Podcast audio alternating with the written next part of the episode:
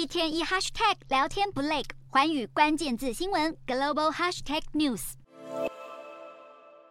沙乌地阿拉伯七月开始宣布自愿每天减产一百万桶原油，原本外界预计持续到十月，但沙国政府五号又在宣布这项措施将会延长到二零二三年底。俄罗斯也同时宣布跟进沙国，将每日减产三十万桶的措施延长到年底。国际油价应声大涨，而虽然涨势在收盘时有放缓，但布兰特原油还是突破每桶九十美元大关，是去年十一月以来首见。受到油价影响，美股大多受挫，尤其航空股跟邮轮股部分，美国航空、联合航空和达美航空的股票都因为原油价格上涨而下跌超过百分之二。美债殖利率也大幅上升，十年期国债殖利率飙升到百分之四点二六二。而财经专家也表示，如果油价持续上涨，可能会导致通膨问题严重，让联准会所期望的经济软着陆变得更加困难。知名的华尔街大空头资产管理公司 GMO 创始人格拉汉最近在采访上表示，他在最近的市场状况里看见了和二零零零年网际网络泡沫化的同样阴影，